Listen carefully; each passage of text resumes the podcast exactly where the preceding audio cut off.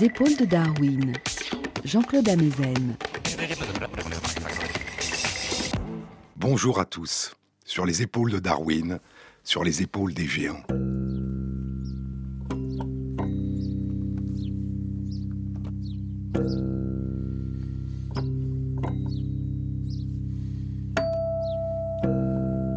Percevoir, ressentir, recomposer les différentes perceptions sensorielles, évoquer les souvenirs, donner à ces perceptions un sens, une coloration émotionnelle, et anticiper, se projeter dans l'avenir. Il y a un consensus des sens, dit le neurologue Oliver Sacks. Les choses sont entendues, vues, touchées, senties simultanément. Leur bruit, leur son, leur forme, leur mouvement, leur odeur, leurs sensations au toucher s'accordent tout ensemble, forment un tout. Cette correspondance naît de l'expérience et des associations. Elle est apprise. Et nous associons les perceptions sensorielles sans les fusionner. Le son, dit Pascal Quignard, ne peut être touché. Il est insaisissable. Le son ne peut être vu. Isaac Newton a cherché à établir des correspondances entre les couleurs et les sons, les notes de la gamme, dans une recherche d'une harmonie globale des sens. Un siècle plus tard, un jésuite français, Louis Bertrand Castel, cherche à construire un clavecin oculaire qui permettrait de traduire chaque note de musique en une couleur particulière, à traduire une mélodie en un kaléidoscope de couleurs. On pourrait voir les sons, entendre les couleurs, on pourrait avoir une traduction d'une perception en une autre, d'une sensation en une autre, d'une émotion en une autre.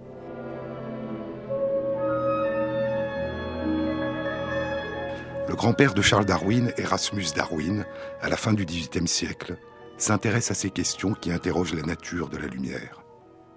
À la fin du XIXe siècle, Alexandre Remington fabrique et brevette un orgue de couleurs. Et vingt ans plus tard, le compositeur Scriabine écrit une symphonie en couleurs, Prométhée, dans laquelle une portion de la partition doit être jouée et projetée en couleurs.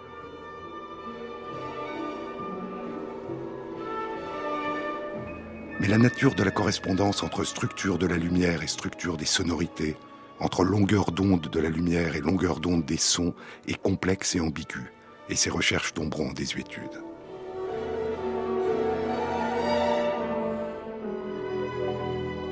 Pourtant, il y a des formes spontanées d'association, de fusion des perceptions et des sensations qu'on appelle des synesthésies.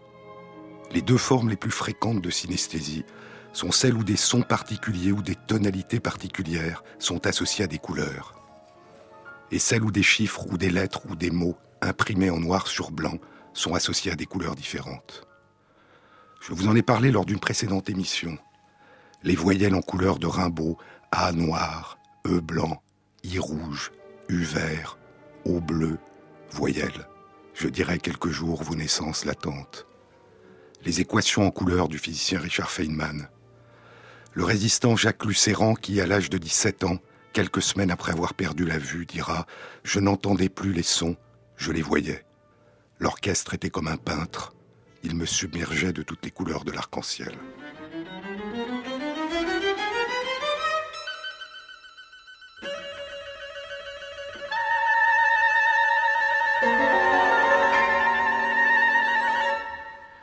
Le compositeur Olivier Messiaen qui décrit le deuxième mouvement de son quatuor de la fin du monde, bleu et mauve, doré et vert, et rouge-violet, avec une tonalité gris-acier.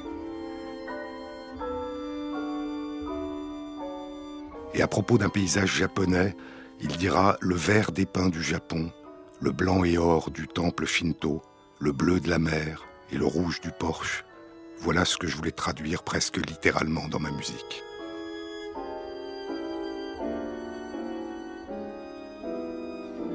Et ces fusions d'essence provoquent généralement des émotions intenses. Mais il y a d'autres formes plus rares de synesthésie. Une musicienne qui, lorsqu'elle entend des sons, ressent un goût sur la langue. Salé, amer, sucré, un goût de lait, un goût d'eau pure. Le neurologue et chercheur en neurosciences Ramachandran décrit une femme, Francesca, qui, lorsqu'elle touche une texture particulière, ressent une émotion. Le dénime, le tissu des jeans, une tristesse extrême. Une pelure d'orange, un choc. de la soie, calme, épais, du papier de verre, de la culpabilité, du papier de verre plus épais, la sensation de raconter un mensonge. Les synesthésies sont des fusions de sensations, de perceptions et d'émotions. Les personnes vivant des synesthésies font du monde qui nous paraît ordinaire une expérience extraordinaire. Elles nous semblent, dit Ramachandran, habiter un étrange territoire, un étrange no man's land entre réalité et imaginaire. Une personne peut voir des sons, goûter des couleurs, entendre des formes ou toucher des émotions.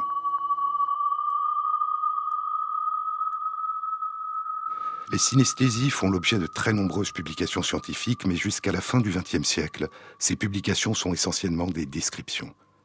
Jusqu'à ce qu'en 1997, Ramachandran, avec l'un de ses étudiants en thèse, Ed Hubbard, se demande de quoi il s'agit. Que pouvait signifier voir en couleur des chiffres écrits en noir sur fond blanc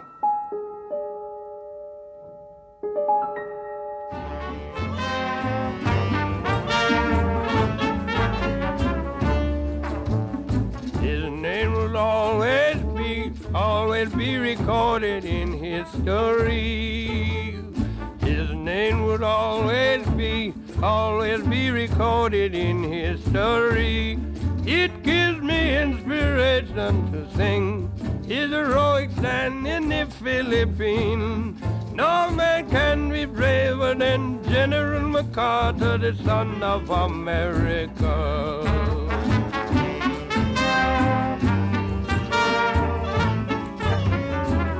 With his traditional warriors at his side. He gave the Japanese a first surprise. Oh, when they called on him to surrender, I am an American was his answer. And in the name of democracy, I will die for freedom and liberty. They don't come no braver than General MacArthur, the son of America.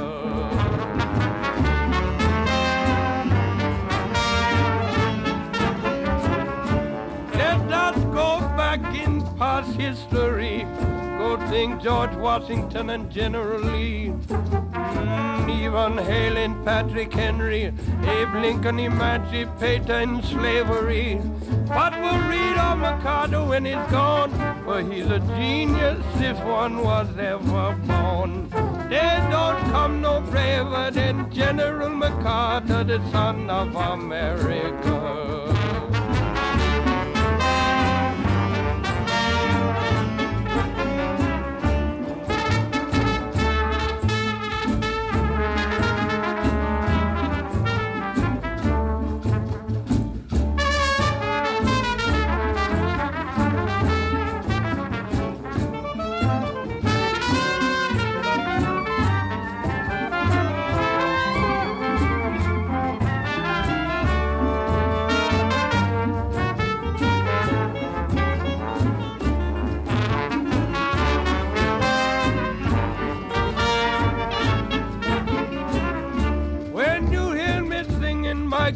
Characteristic song from the book of editions that last so long. This vocabulary that is listening me is owing to my high class propensity.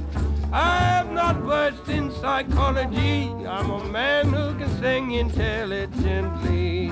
I said I come no braver than General MacArthur, the son of America.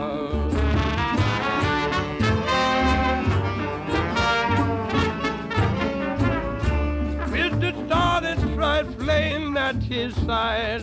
For this flag he intend to die. MacArthur, the man with the heart of steel, to the invading Japs he would have never yield. He told the Japanese for a fact, I'm leaving Corregidor, but I'm coming back.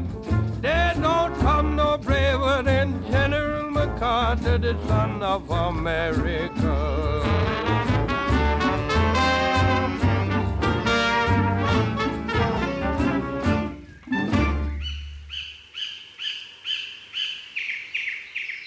Que peut signifier voir en couleur des chiffres écrits en noir sur fond blanc.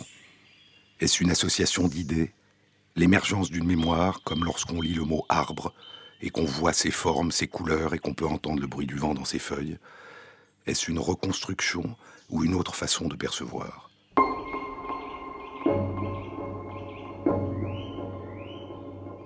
On pensait qu'il y avait très peu de personnes ayant des synesthésies. Ramachandran et Hubbard tentent leur chance et font une annonce dans l'amphithéâtre de la faculté de San Diego en Californie en disant que si un étudiant ou une étudiante ont des synesthésies, ils lui proposent de participer à une étude. Alors grande surprise, deux étudiants les contactent. La première voit les chiffres en couleur, 7 est rouge, 3 est bleu, 8 est jaune, etc. Elle voit le chiffre arabe 7 en rouge, mais pas le chiffre romain. Il semble que ce soit la forme écrite précisément qui fasse surgir la couleur. Ramachandran lui demande alors de fermer les yeux Lorsqu'il prononce le chiffre 7, elle l'entend, puis visualise le chiffre et le voit alors en rouge. Il lui récite alors rapidement une suite de chiffres 7, 5, 3, 2, 8. Que voit-elle? Elle dit qu'elle voit un arc-en-ciel. Qu'est-ce que voir? Les sensations sont subjectives. Est-ce qu'elle voit les chiffres en couleur ou est-ce qu'elle les voit en noir et blanc puis les imagine alors en couleur?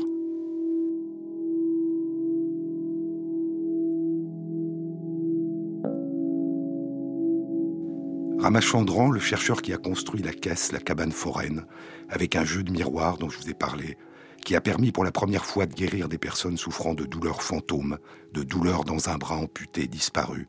Ramachandran réalise alors une expérience très simple et très ingénieuse pour essayer d'explorer la perception des synesthésies. Ramachandran réalise l'équivalent d'une expérience de camouflage. Sur une image présentée pendant moins d'une demi-seconde sur un écran d'ordinateur, il y a un mélange de chiffre 5 et de chiffre 2, le 2 étant imprimé comme une image en miroir exacte du 5. Mais les chiffres 2 sont disposés d'une manière particulière sur l'écran par rapport au chiffre 5. Ils sont disposés de manière à ce qu'ensemble, ils dessinent une forme particulière, soit un cercle, soit un triangle. Distinguer et reconnaître la forme précise des lettres et des chiffres se fait par petits groupes de lettres ou de chiffres et ne permet pas, dans un temps très court, d'analyser des formes plus globales, d'un autre niveau sur une image.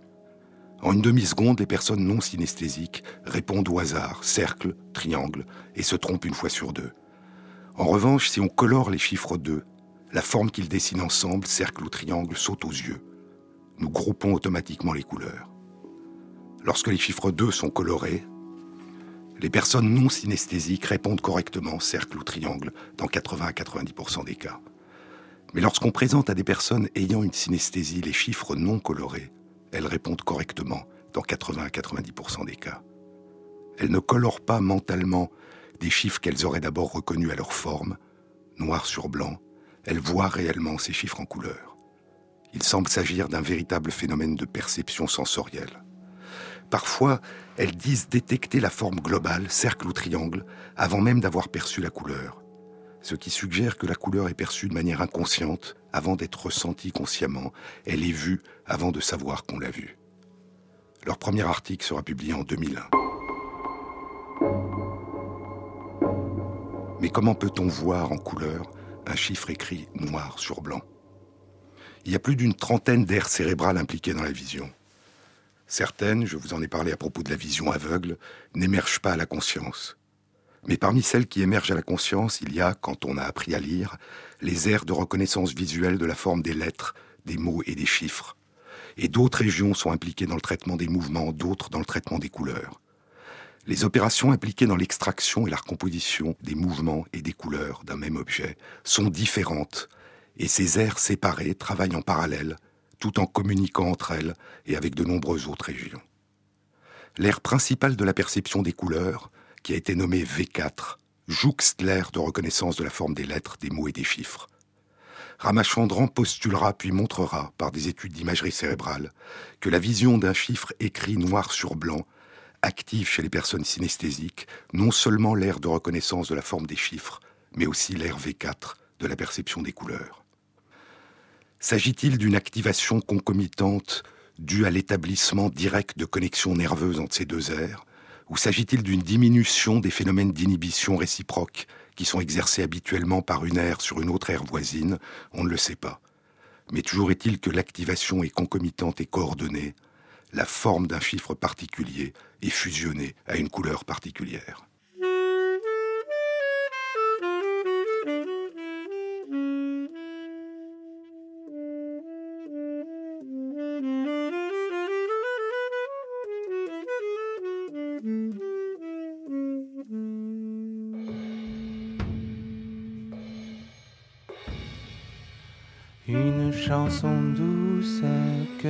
Chantait ma maman.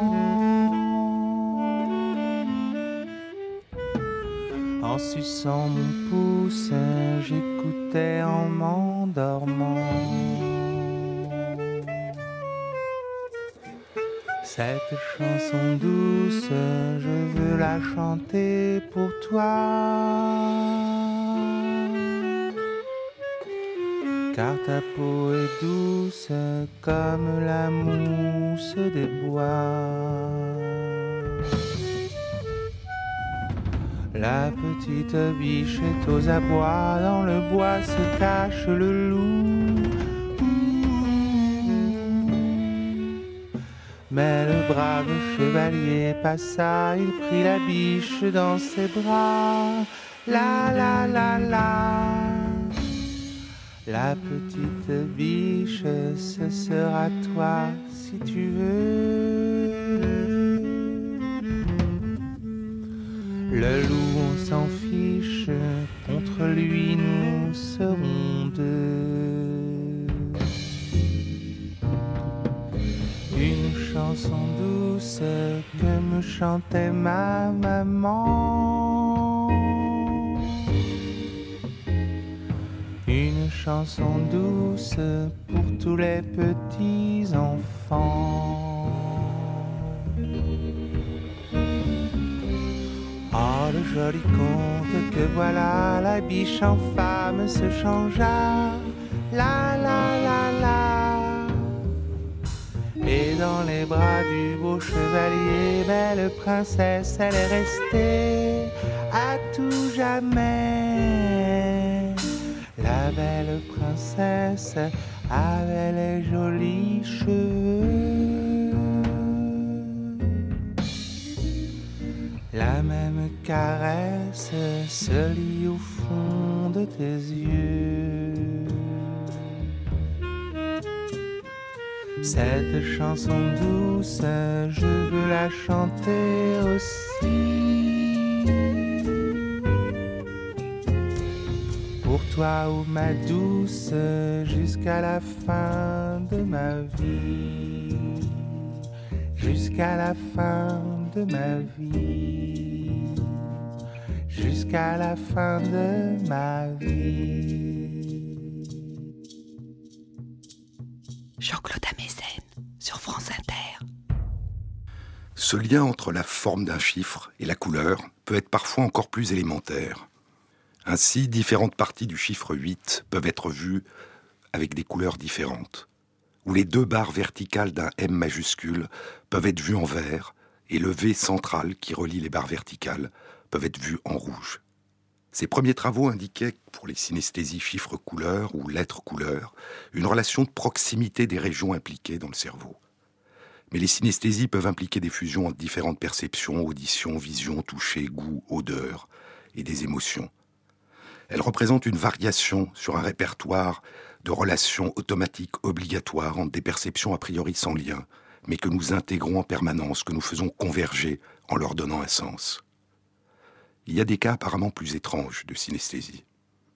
Nous percevons les couleurs grâce à trois types de cellules réceptrices à la lumière dans la rétine, des cellules en forme de cône qui contiennent un pigment qui se modifie de manière maximale, qui change de forme en réponse à une longueur d'onde particulière de la lumière et ce changement de forme du pigment active la cellule et entraîne un influx nerveux. Il n'y a que trois types de pigments. L'un répond de manière optimale au rouge, l'autre au vert, le troisième au bleu. Mais chacun répond aussi moins fort, moins bien, à d'autres longueurs d'onde proches de la lumière. Le pigment qui répond de manière maximale au rouge répond assez fort à l'orange, faiblement au jaune et quasiment pas au bleu et au vert. Et ainsi, suivant l'intensité de la réponse de ces trois pigments et des cellules en cône qui les possèdent, nous recomposons à partir des influx nerveux que nous recevons de la rétine l'ensemble du spectre des couleurs visibles, en interprétant ces réponses différentes des pigments comme des couleurs distinctes. Il y a des personnes chez qui un ou deux de ces pigments de la rétine peuvent être absents dès la naissance. Elles ne distinguent alors pas certaines couleurs.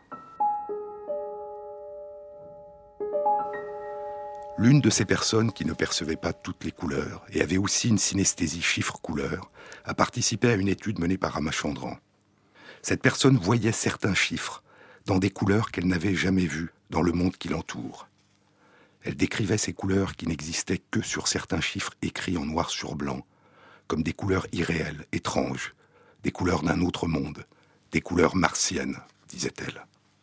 Comment peut-on voir sur des chiffres écrits en noir sur un fond blanc des couleurs auxquelles la rétine est incapable de répondre?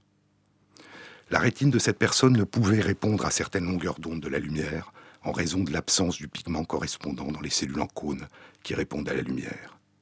Mais dans son cerveau, l'air V4, qui compose, qui invente les couleurs en réponse aux influx nerveux reçus de la rétine, était intact. Et cet air V4 des couleurs était directement activé par la vision de la forme des chiffres, en lien avec l'air de reconnaissance des formes des chiffres et des lettres.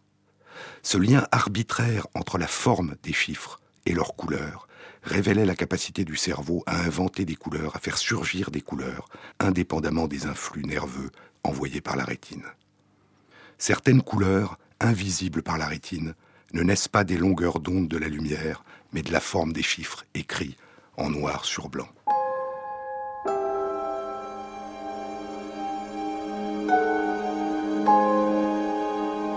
Comment expliquer à quelqu'un qu'on voit une couleur qui n'est renvoyée par aucun objet autour de soi, sauf par un chiffre que l'autre personne voit en noir sur blanc? Comment expliquer la couleur de cette couleur à qui ne la voit pas, alors qu'on ne peut désigner aucun objet dans le monde qui est pour soi cette couleur? La recherche touche ici aux frontières de l'expérience subjective, au mystère de la conscience, du monde intérieur, de la manière unique, singulière dont chacun de nous recompose, réinvente le monde qui nous entoure. Et ces découvertes nous amènent à questionner des expériences plus habituelles, plus familières. Est-ce que le rouge que vous voyez est le même que le rouge que je vois? Est-ce que la longueur d'onde de la lumière qui provoque la couleur que nous appelons rouge correspond à la même sensation colorée chez chacun de nous? Comment savoir si cette couleur que nous appelons tous rouge quand nous pouvons l'apercevoir, n'est pas pour certains d'entre nous vu comme du bleu, et le bleu, que nous appelons bleu, comme du rouge?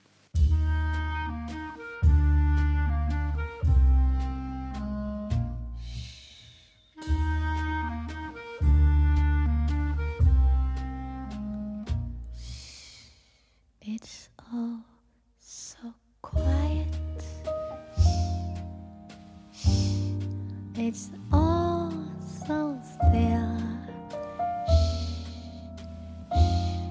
You're all alone and so peaceful until you fall in love. Zing, boom, the sky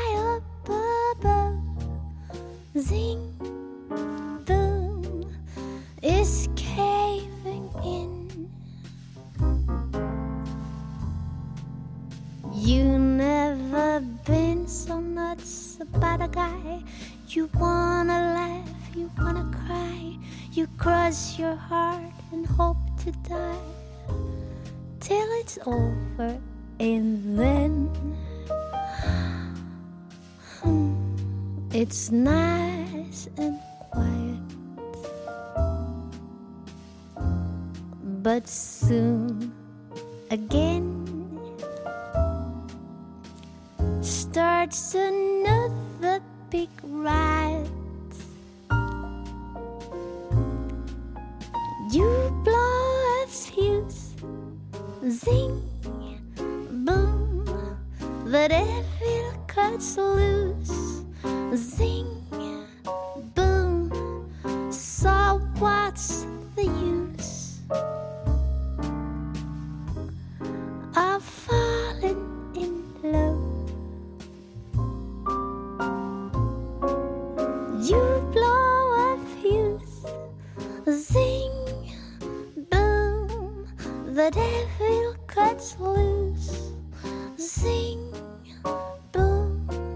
so what's the use?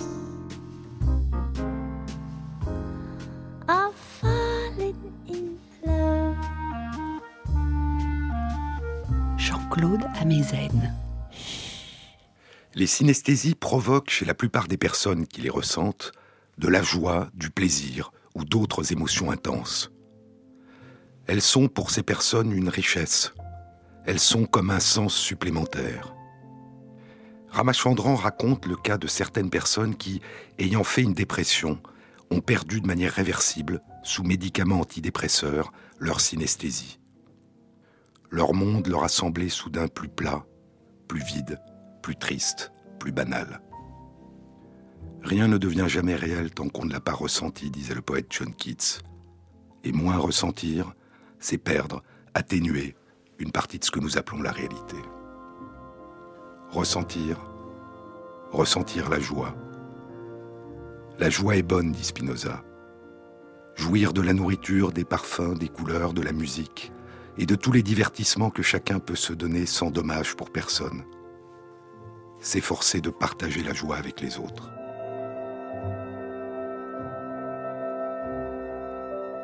L'expérience du plaisir, de la joie, du bonheur, sont des émotions profondes, intenses, qui suspendent le temps. Un peu de temps à l'état pur, dit Marcel Proust. Ces émotions peuvent être causées par des circonstances très différentes. Physiologiques, le plaisir de la nourriture, d'un bon repas, le plaisir sexuel. Une relation affective, la passion, l'amour, ou un sentiment d'harmonie avec les autres, l'amitié, ou d'harmonie avec la nature, la splendeur d'un coucher de soleil ou la plénitude d'une nuit étoilée. La satisfaction d'un travail accompli. Le bonheur, disait Adam Smith, d'avoir rendu quelqu'un heureux. D'autres formes d'échange peuvent être plus abstraits, plus symboliques, l'émotion artistique, la lecture, la peinture, la danse, la musique, ou le souvenir de moments heureux. La transmutation du souvenir en une réalité directement sentie, dit Proust. Pas un écho d'une sensation passée, mais cette sensation elle-même. La joie que lui causaient les phénomènes de réminiscence, dit Maurice Blanchot en parlant de Proust. Et l'imprévu aussi, l'heureuse surprise, tout en nous devrait être une fête joyeuse quand quelque chose que nous n'avons pas prévu, qui va parler à notre cœur par ses seuls moyens, s'accomplit, dit René Char. Ces moments of being, dit Virginia Woolf, ces moments d'être, ces petits miracles quotidiens, ces allumettes soudain frottées dans le noir qui font jaillir la lumière.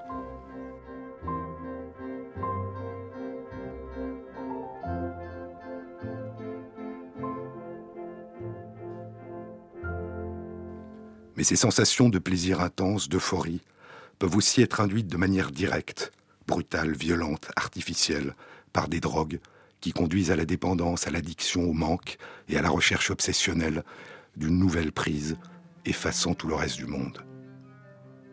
Y a-t-il une relation entre ces situations si différentes? Les émotions qu'elles provoquent pourraient-elles partager certains mécanismes communs? Ou s'agit-il d'émotions, de sensations et de mécanismes radicalement différents?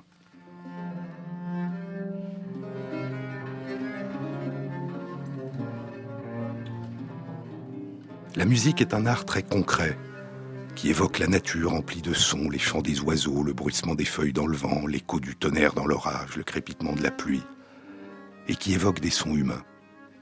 Dans tous les matins du monde, Pascal Quignard parle de la musique que jouait à la viole de gambe Monsieur de Sainte-Colombe.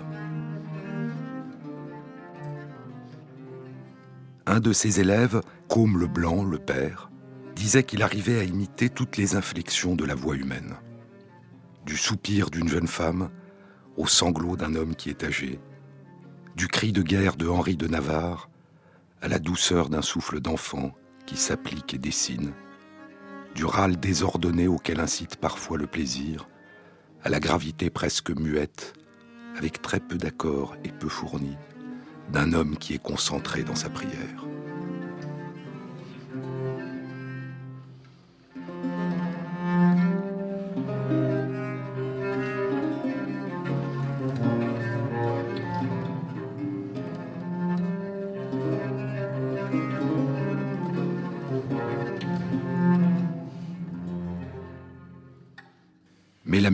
Aussi l'une des formes d'art les plus abstraites. Elle ne dit rien d'évident, elle se ressent, elle se vit. Elle est comme une narration, elle raconte une histoire, mais ne dit pas l'histoire. Cette narration, nous l'inventons, nous la créons, sous la forme d'une succession d'émotions, de souvenirs, d'intentions, de paysages mentaux, comme une forme de rêve éveillé. La musique est universelle. Toutes les cultures ont leurs chants, leurs instruments de musique, leur danse où la musique synchronise les mouvements et les émotions, le rythme que nous anticipons autant que nous y répondons. Mais les préférences varient selon les cultures, les époques et les lieux, et à l'intérieur de chaque culture, suivant les goûts et l'histoire singulière des personnes.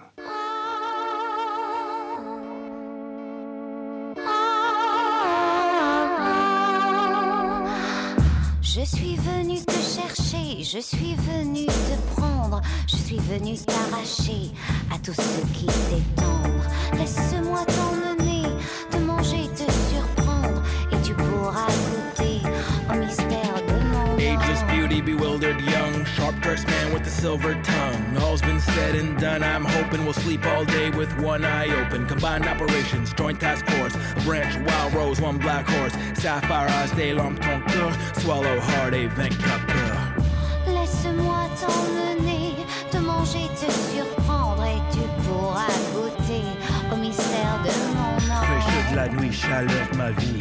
Au mystère de mon Strange how the angel of death plays her harp, nails and teeth and razor sharp. The days on end, the hardest part, the shiniest eyes and the darkest heart.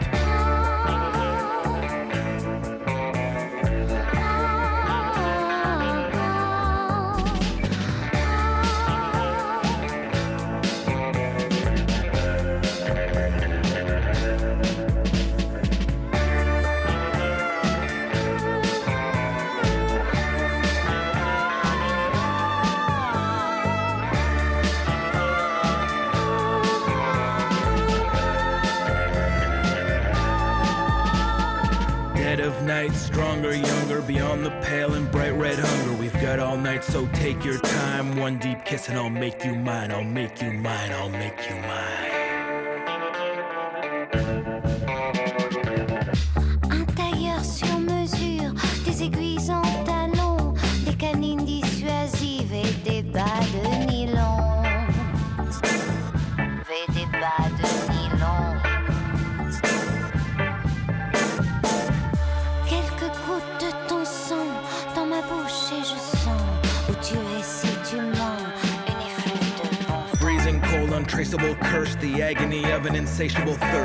Endless loving, hunting down time, blood from your throat running down mine.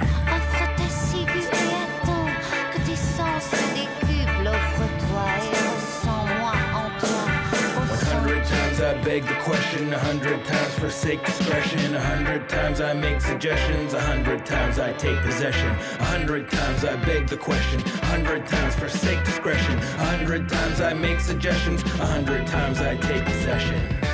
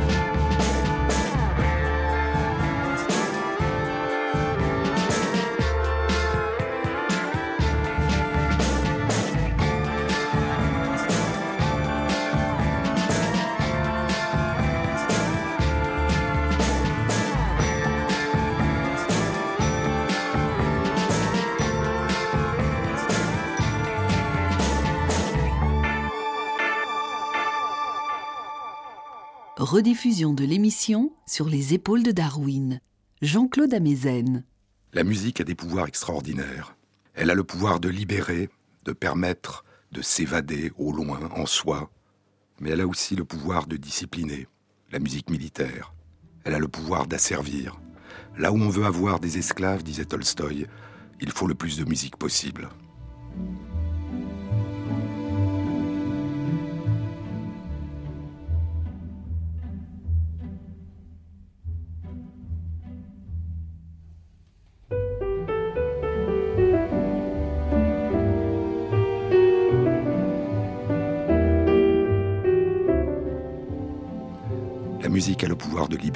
Je vous ai parlé dans une précédente émission des effets bénéfiques, parfois extraordinaires, de la musique chez des personnes atteintes de la maladie de Parkinson, chez des personnes atteintes d'aphasie, devenues incapables de parler, ou chez des personnes atteintes de la maladie d'Alzheimer.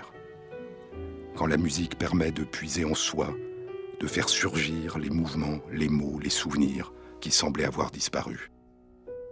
Quand la musique nous touche profondément, quand elle fait naître le plaisir, la joie, l'euphorie, le bonheur. De manière un peu infantilisante et réductrice, les neurosciences nomment sensation de récompense, ce que nous nommons habituellement contentement, plaisir, joie, euphorie, bonheur. Et ces émotions complexes ne peuvent être réduites à la simple notion d'une récompense qui nous serait accordée ou que nous nous accorderions. Mais ce que les recherches en neurosciences ont révélé, c'est que cette gamme d'émotions, du plaisir d'un bon repas à l'euphorie brutale et violente d'une drogue, ont comme l'un de leurs points communs la libération dans certaines régions du cerveau d'un neuromédiateur, la dopamine. La dopamine dont la maladie de Parkinson cause la diminution progressive. Et les recherches en neurosciences suggèrent que cette libération de dopamine dans le cerveau, liée à la sensation de plaisir, lorsqu'elle se répète, va favoriser une orientation vers une recherche des mêmes situations, du même contexte, des mêmes indices, un renforcement de cette recherche, qu'il s'agisse de besoins vitaux comme la nourriture, de la dépendance artificielle et violente de l'addiction et de la dépendance en ce qui concerne les drogues, ou sous la forme plus complexe, plus ouverte, plus riche de la motivation, de l'anticipation, de l'attachement affectif. La musique peut provoquer une sensation de plaisir, de joie, d'euphorie, de bonheur, qui peut se traduire dans le corps par des frissons.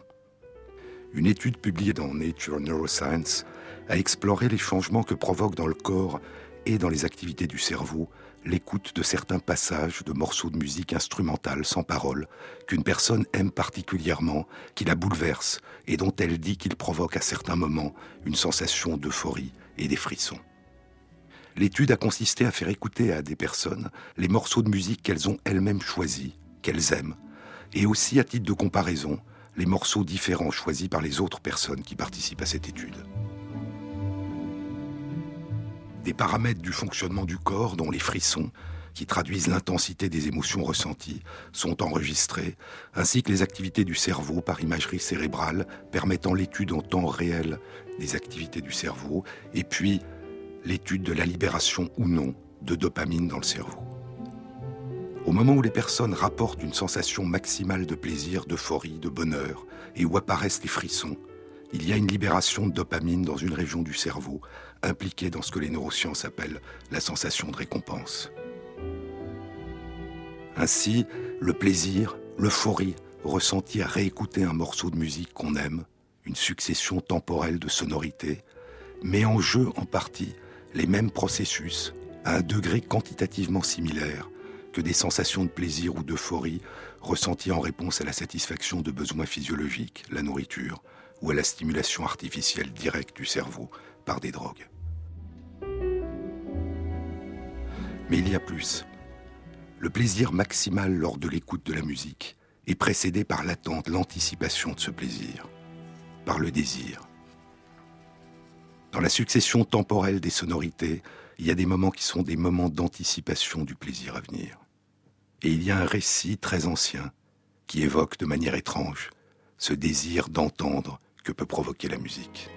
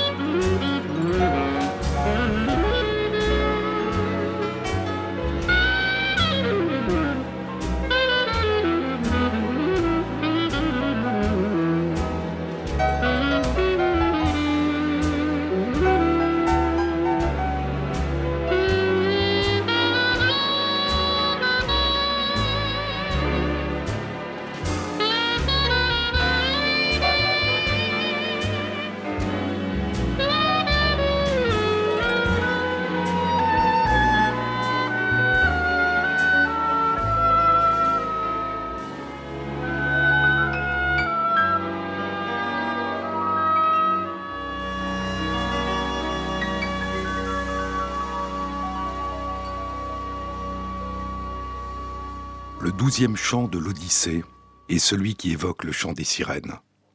Ce chant qui fascine les marins qui les entendent et qui les conduit à la mort.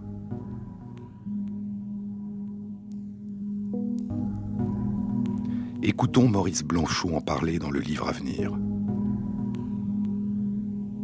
Les sirènes, il semble bien qu'elles chantaient, mais d'une manière qui ne satisfaisait pas, qui laissait seulement entendre dans quelle direction s'ouvraient les vraies sources et le vrai bonheur du chant. Mais par leur chant imparfait, qui n'était qu'un chant encore à venir, elles conduisaient le navigateur vers cet espace où chanter commencerait vraiment. Elles ne le trompaient donc pas, elle menait réellement au but. Mais le lieu, une fois atteint, qu'arrivait-il? Qu'était ce lieu? Pascal Quignard, dans La haine de la musique, est plus précis encore. Ce que dit Ulysse, après que les sirènes ont chanté, et qu'il a hurlé qu'on lui défasse par pitié les liens qui le retiennent au mât, afin qu'il puisse rejoindre sur le chant la musique bouleversante qui le fascine, suit la phrase prononcée en grec par Ulysse. Ulysse n'a jamais dit que le chant des sirènes est beau, poursuit Quignard. Ulysse, qui est le seul humain qui a entendu le chant qui fait mourir sans l'avoir fait mourir, Ulysse dit pour caractériser le chant des sirènes que ce chant remplit le cœur du désir d'écouter. La musique remplit le cœur du désir d'écouter. Et durant les moments qui précèdent ceux où la personne qui écoute son morceau préféré va ressentir un plaisir, une joie extrême et commencer à frissonner, à des instants précis, en réponse à des sonorités qui précèdent, l'anticipation du plaisir à venir se traduit par une libération de dopamine à un autre endroit de la même région du cerveau. Il y a quelque chose qui semble traduire le plaisir de l'anticipation du plaisir à venir, le plaisir du désir bientôt satisfait. La musique se déploie comme une histoire, avec des attentes, des tensions, des détours, des résolutions, des surprises, de l'anticipation. Chez ces personnes, la surprise est absente. Elles connaissent le morceau de musique qu'elles ont choisi et qu'elles aiment.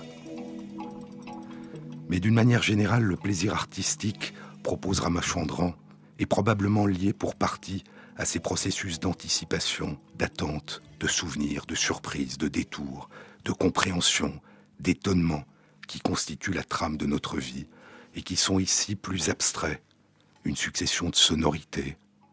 Mais on peut retrouver aussi sous d'autres formes cette trame dans un récit, dans une chorégraphie, dans une sculpture, dans un tableau, dans une métaphore, où une série de dimensions essentielles de la vie sont à la fois rassemblées, épurées, déformées, transposées.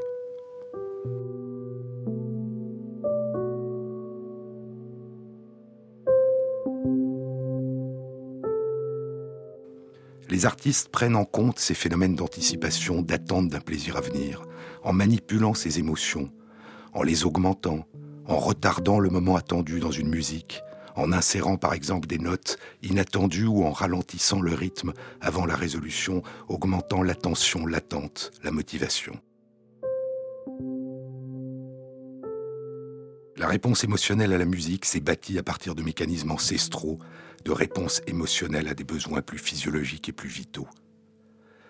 Mais il est possible aussi qu'elles répondent à des comportements très anciens, à des interactions, à la séduction, à la cour, comme chez les oiseaux, pensait Darwin. Un des très grands romans de la Chine s'intitule Le rêve dans le pavillon rouge ou les mémoires d'un roc. C'est l'histoire d'un rocher qui veut connaître les passions humaines. Et Pascal Quignard rappelle que dans ce roman est révélé le véritable but de la musique. Le but de la musique, dit sœur Lynn à frère Jade, se ramène à un seul, attirer l'autre. Si la séduction sexuelle, la passion et l'amour maternel parental sont, comme le pensait Darwin, le creuset de l'empathie qui nous relie aux autres, et si la musique, les chants, la modulation de la voix ont joué un rôle dans cette émergence, alors peut-être que l'intensité mystérieuse de la joie éprouvée en écoutant un concerto de Brahms, une polonaise de Chopin, un morceau de jazz ou un air de violon de cigane nous est plus anciennement familière que nous n'avons tendance à l'imaginer. Frissons de plaisir, de joie, d'euphorie, de bonheur, frisson de peur à la vue d'un danger. L'esprit et le corps sont une même chose vue sous deux angles différents, disait Spinoza. Les pouvoirs du corps et de l'esprit sont mystérieux et extraordinaires. Nos perceptions font naître des émotions, et nos émotions modifient le fonctionnement de notre corps. La recherche n'est pas qu'une entreprise froide de déchiffrage et de manipulation de la réalité, elle peut aussi nous révéler la richesse toujours nouvelle de nos mondes intérieurs. Elle peut être aussi source de surprise et d'émerveillement, quand ce qu'elle cherche, c'est elle-même, nous-mêmes. Quand, comme le dit Borges dans une de ses nouvelles, les chercheurs sont, sans le savoir, ce qu'ils cherchent. Un long voyage, disait Victor Ségalen, un long voyage au fond de soi. Voyager, ressentir et raconter, partager.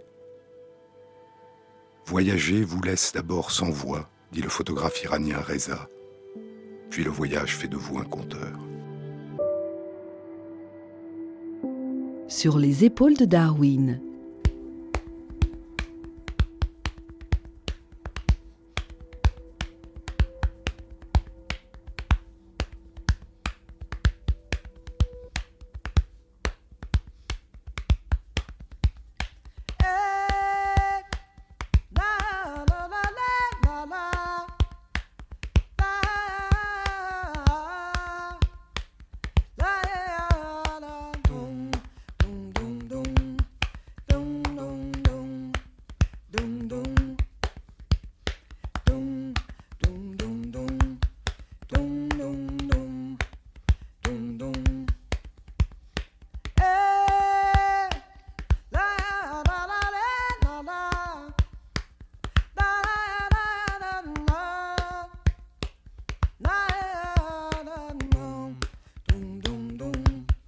Dum, dum.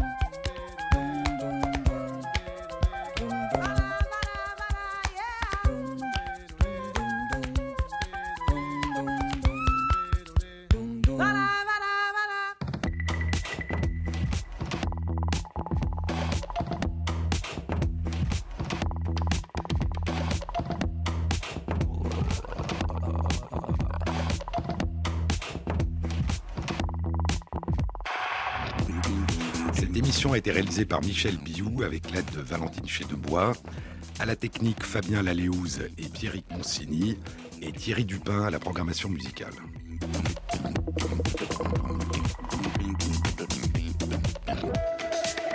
Bon week-end à tous. À la semaine prochaine.